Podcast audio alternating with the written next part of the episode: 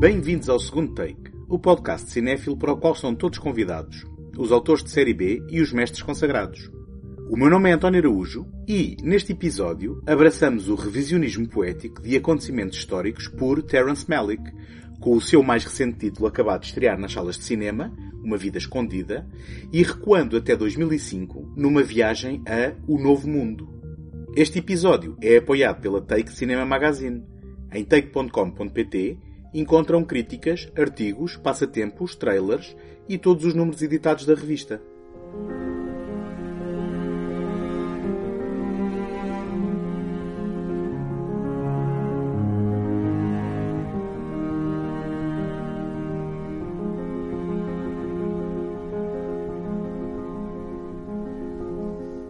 Tempos houveram em que um novo filme de Terence Malick era um acontecimento. Especialmente no regresso à realização em 1998 com A Barreira Invisível, 20 anos depois do título anterior.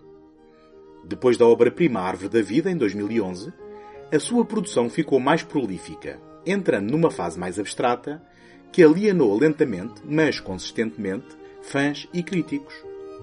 Neste novo ciclo, constituído por três filmes de ficção mais um documentário entre 2012 e 2017, Malik abdicou definitivamente de qualquer conceito convencional de narrativa, optando por uma abordagem de filmagem sem guião, lançando os seus atores em instantes de improvisação, capturando interações e sensações que mais tarde edita em elipses temporais e espaciais, num puzzle de momentos e fragmentos impressionistas que devem mais à pintura e à poesia que a qualquer conceito tradicional de cinema.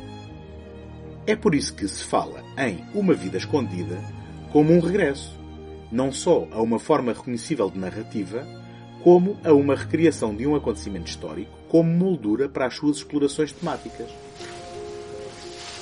Remember the day when we first met? I remember that motorcycle, my best dress. You looked at me, and I knew how simple life was then.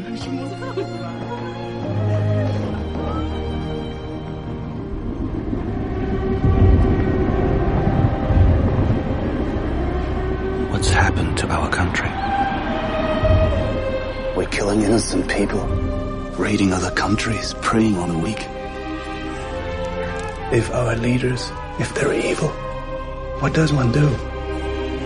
You have a duty to the fatherland. Church tells you so.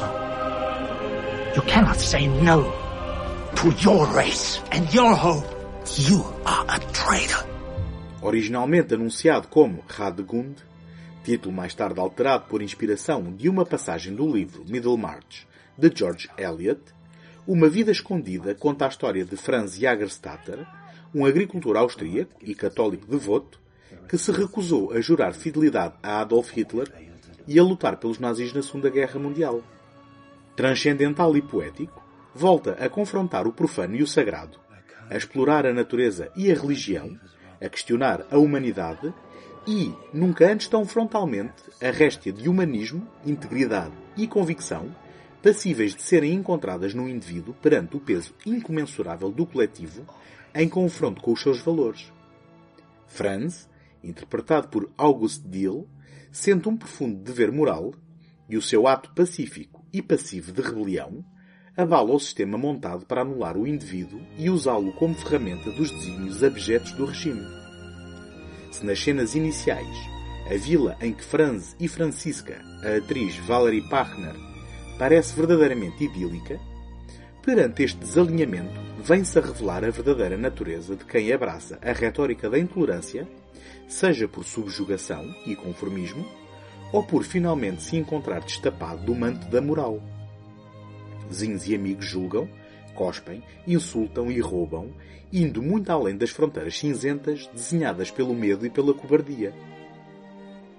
Fascinante e insular, August Dill oferece uma serenidade inusitada à Franz, a imperceptível conflito interno, porém optando a miúdo pelo silêncio, sendo normalmente os outros à sua volta quem tem a pretensão de lhe dizer o que pensar e como agir. Remember the day when we first met? You were shy like now.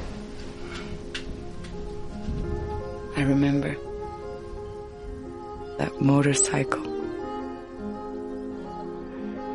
My best dress.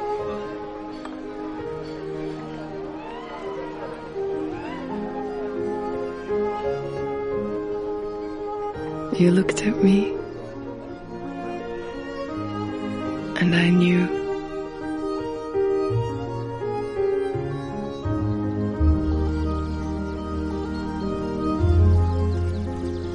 How simple life was then.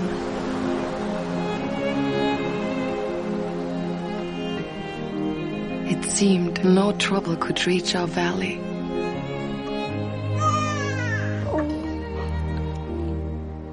Above the clouds.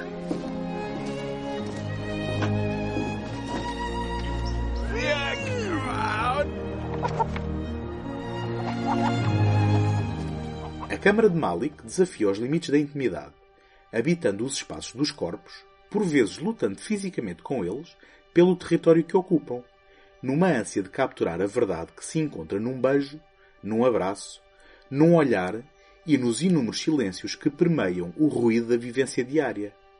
A sua edição fragmentada e embalatória parece por vezes residir nas franjas das cenas, encontrando a sua verdade nos limites das ações e dos discursos. Se há um permanente questionar espiritual das personagens, um diálogo surdo numa constante, porém abalável mostra de fé, através das muito maliquianas narrações em off, também há a percepção que o amor, assim mesmo com maiúscula, é a expressão maior da espiritualidade desejada. Desde o momento em que Franz e Francisca são separados por forças maiores, mais uma vez o indivíduo prisioneiro da sua circunstância, Malik, que nos tinha mostrado a fortaleza dos seus laços e da sua intimidade, faz-nos testemunhas dali em diante dos seus calvários. Além da perda da liberdade de Franz, liberdade física, pois a sua postura como objetor de consciência é o reflexo tanto da sua integridade como da sua liberdade espiritual, seguimos as humilhações de quem ficou para trás, bem como do sacrifício de Francisca e da sua irmã para trabalharem a terra sem a ajuda de Franz. É no meio deste negrume que, por vezes, se vislumbram atos de bondade, como raios de luz a rasgar espessas nuvens. Inspirados também são os momentos epistolares em que os amantes separados trocam prosaicas mensagens de esperança e positivismo, evitando o recurso à tragédia ou ao fatalismo. Inesperado é o horror insidioso e desconfortável que se instala na reta final do filme, na recriação dos acontecimentos verídicos, que dá voz a uma vida que, no momento de escuridão, se tentou rasurar.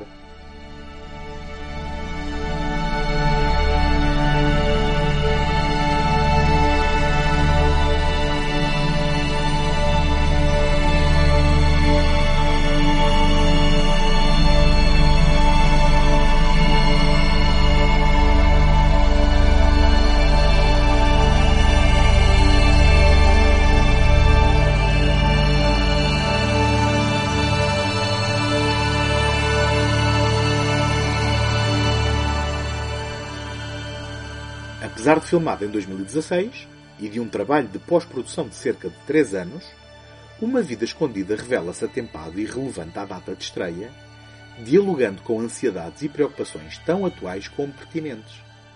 Através de Francisca, Malik chega a quebrar a quarta parede e a falar connosco olhos nos olhos, dirigindo-nos apelos desesperados e esperançados. Além disso, o uso de imagens de arquivo reforça a origem do mal que empurra Franz para o seu destino, mas também sublinham a tendência da história para se repetir. A memória é curta, por isso nunca é demais o confronto com o rosto e a evidência gritante de desumanidade como ato de recordação e prevenção. Greetings in God, who will make everything right again. Greetings from your three little women.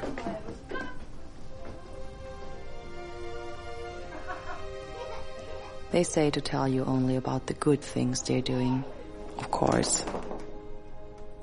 But I wouldn't surprise you by telling you about their disobedience.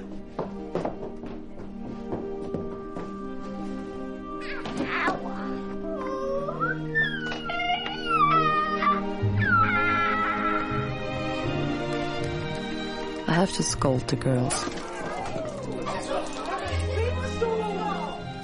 They're always demanding my attention.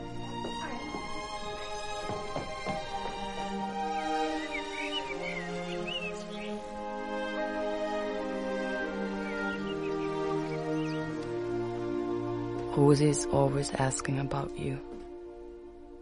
When we're going to bed, she says, Leave the door unlocked so Papa can come in.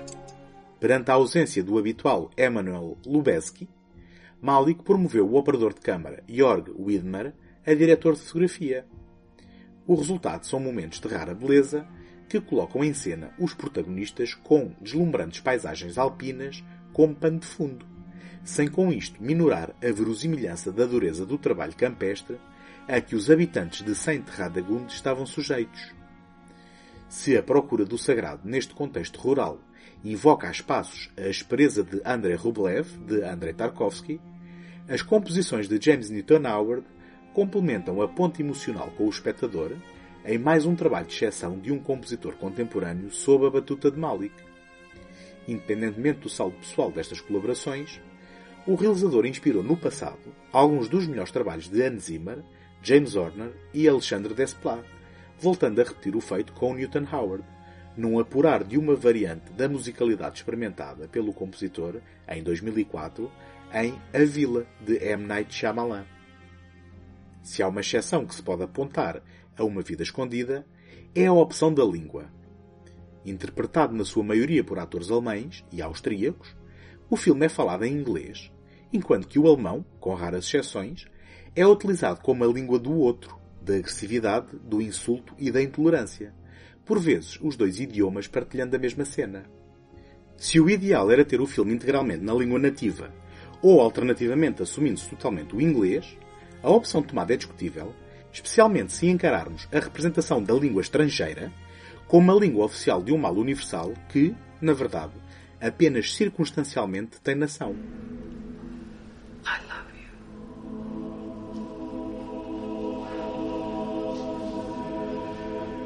Whatever you do. Whatever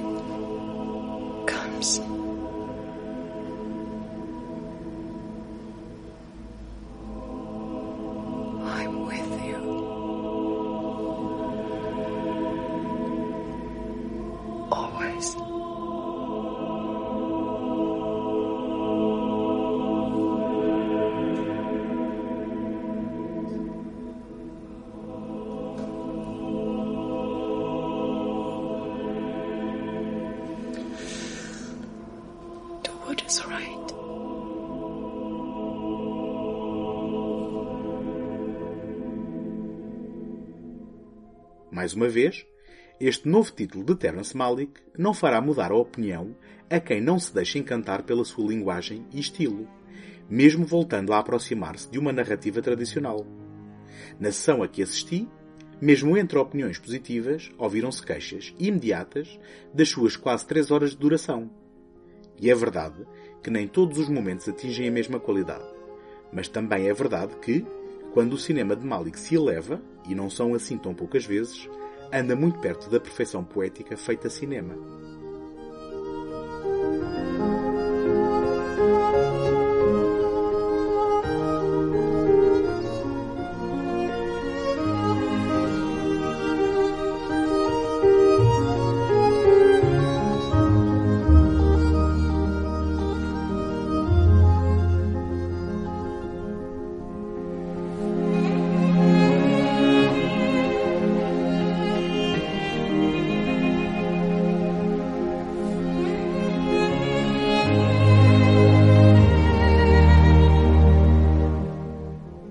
Agradeço a vossa presença desse lado e conto com a vossa ajuda para vos continuar a oferecer este programa todas as semanas. Qualquer podcast como o segundo take vive da visibilidade e de chegar ao maior número de pessoas. Por isso, a melhor forma de o apoiar é deixar uma crítica no Apple Podcasts ou, mais fácil ainda, uma classificação positiva, partilhá-lo através do leitor da vossa preferência e dá-lo a conhecer aos amigos. Podem também visitar segundotake.com, onde encontram artigos e o arquivo de todos os episódios deste programa. E podem também deixar uma palavra através de segundotake.gmail.com.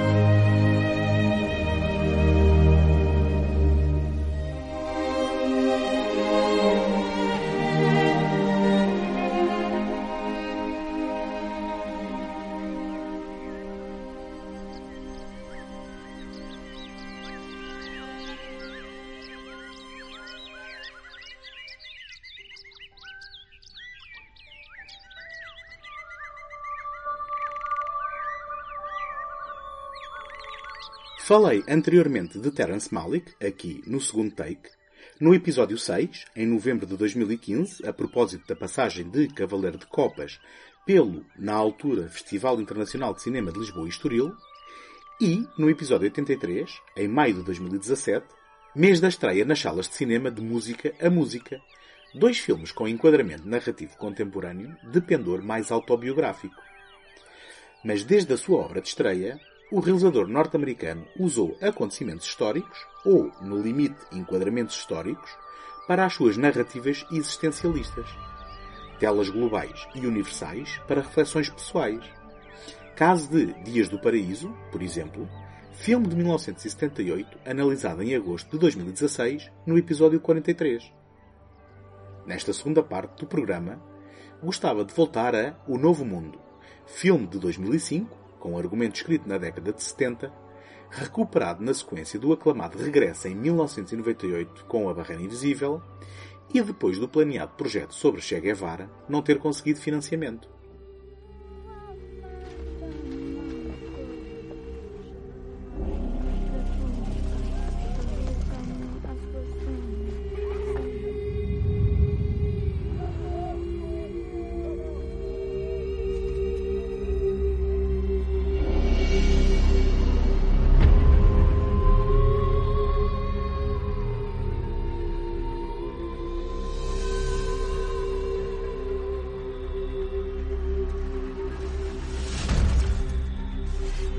Curious man, Smith. What is it that you're looking for?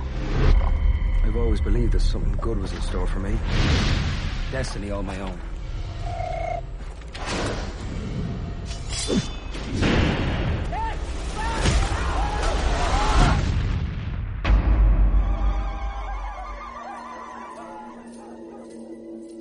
O Novo Mundo aborda o mito do nascimento do sonho americano e foca-se na formação de Jamestown, a primeira povoação da colónia da Virgínia, constituída na sequência de uma expedição inglesa capitaneada por Christopher Newport e onde se encontrava o explorador John Smith. Aqui reproduz o mito do romance entre Smith e uma jovem da tribo Powhatan, nativa da região, conhecida como Pocahontas. Esta figura viria a tornar-se popular depois de ser capturada e convertida ao cristianismo, tendo sido rebatizada Rebecca e casado com o plantador de tabaco John Rolfe. Depois de ser apresentada à sociedade inglesa como um exemplar perfeito de uma selvagem civilizada, passa a expressão, viria a falecer de causas desconhecidas na cidade de Gravesend, em Inglaterra, com cerca de 21 anos de idade. Dez anos antes de Novo Mundo, Pocahontas tinha sido celebrizada no filme de animação do mesmo nome, produzido pela Disney. Tuno, Gunowam. Adequate?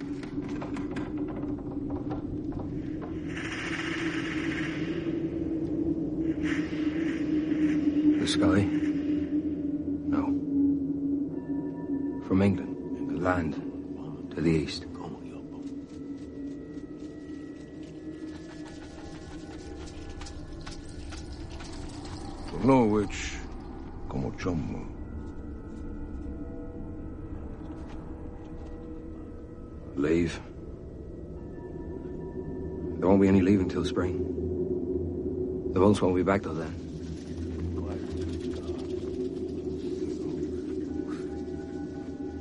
We have articles that might interest you. Gunpowder.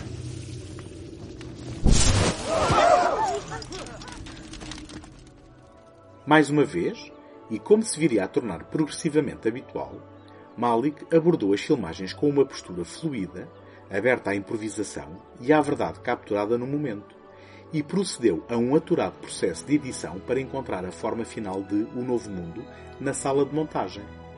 Planeado estrear em novembro de 2015, foi lançado em poucas salas dos Estados Unidos da América durante uma semana, em dezembro do mesmo ano, numa versão de aproximadamente duas horas e meia, no sentido de garantir a elegibilidade para os prémios desse ano. Continuando o trabalho, Malik viria a lançar a versão definitiva de 2 horas e 15 minutos aproximadamente em janeiro do ano seguinte, sendo que mais tarde foi lançada em DVD uma versão estendida com pouco mais de 170 minutos. A versão lançada originalmente, entretanto, tornou-se uma espécie de raridade, e quem a queira conhecer só a encontrará na excelente versão da Criterion Collection, em Blu-ray ou DVD, ou na edição italiana em DVD da Eagle Pictures. Em O Novo Mundo, Malik encontrou uma parceria valiosa no diretor de fotografia mexicano Emanuel Lubezki. Se há aqui um apurar da captura da naturalidade e da verdade do momento, nunca descurando a beleza da composição, esta é conseguida tendo como pano de fundo um incrível trabalho de produção que reproduz de forma verosímil a textura das personagens e lugares, as pinturas corporais dos nativos, os seus ornamentos, as suas vilas, bem como o vestuário e as fardas dos colonizadores, a lama e a esqualidez da vivência em Jamestown. No principal papel, e com crédito antes do título, encontramos Colin Farrell como John Smith, a encabeçar um elenco de enormes talentos, dos quais se destacam Christopher Plummer como o Capitão Newport, Christian Bale como John Rolfe e, no papel de Pocahontas, a jovem estreante Corianca Kilcher. Para um estreante em títulos de Terence Malick, a presença fugidia de alguns atores pode parecer desperdício. Talvez o caso mais flagrante aqui seja mesmo o aparecimento fugaz de Jonathan Price como o Rei Jaime. Mas a mais convencional narrativa de Malick não tem qualquer semblante das narrativas convencionais a que estamos habituados.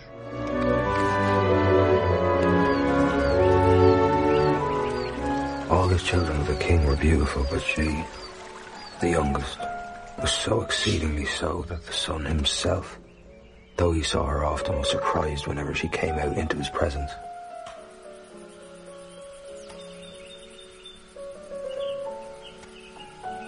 Her father had a dozen wives, a hundred children. She was his favorite.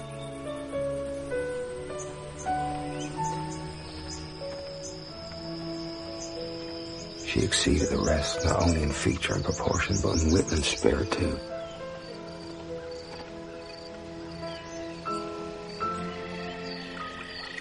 All loved her.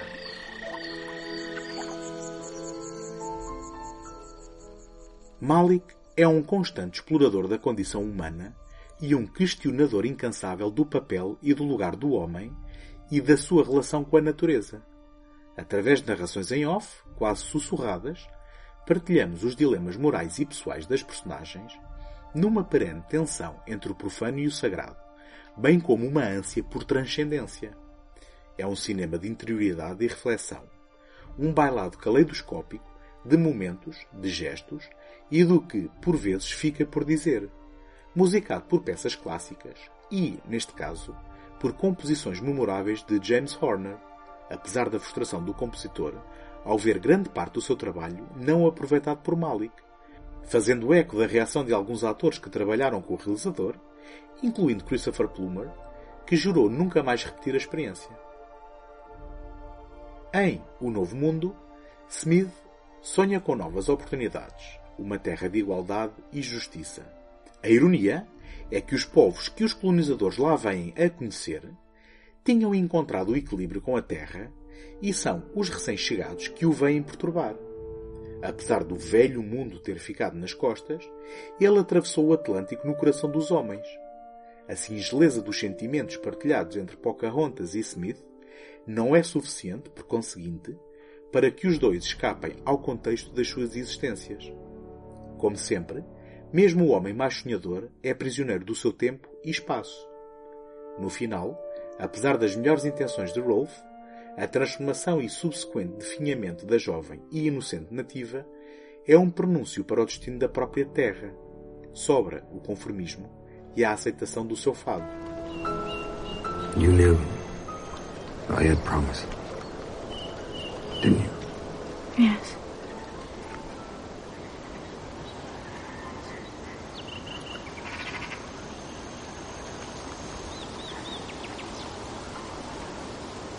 Did you find your Indies, John?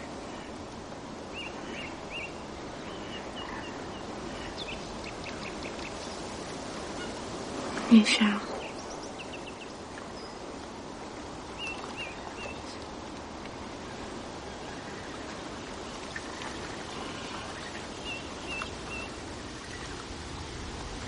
I may have sailed past them.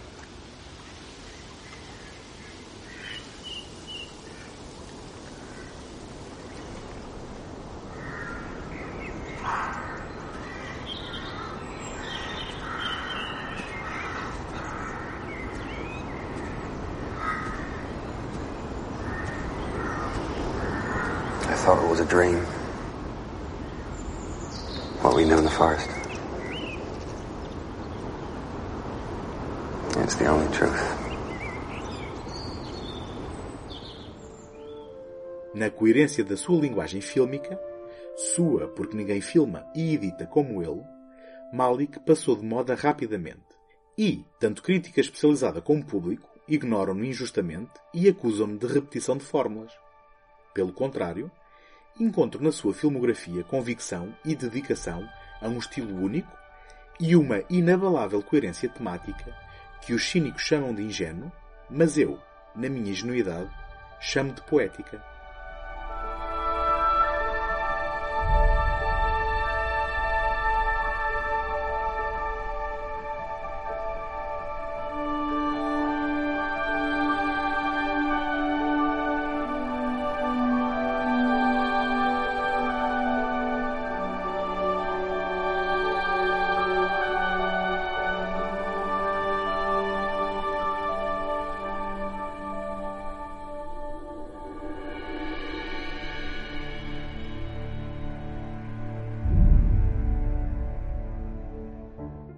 Encontramos na próxima semana. Até lá, boas fitas!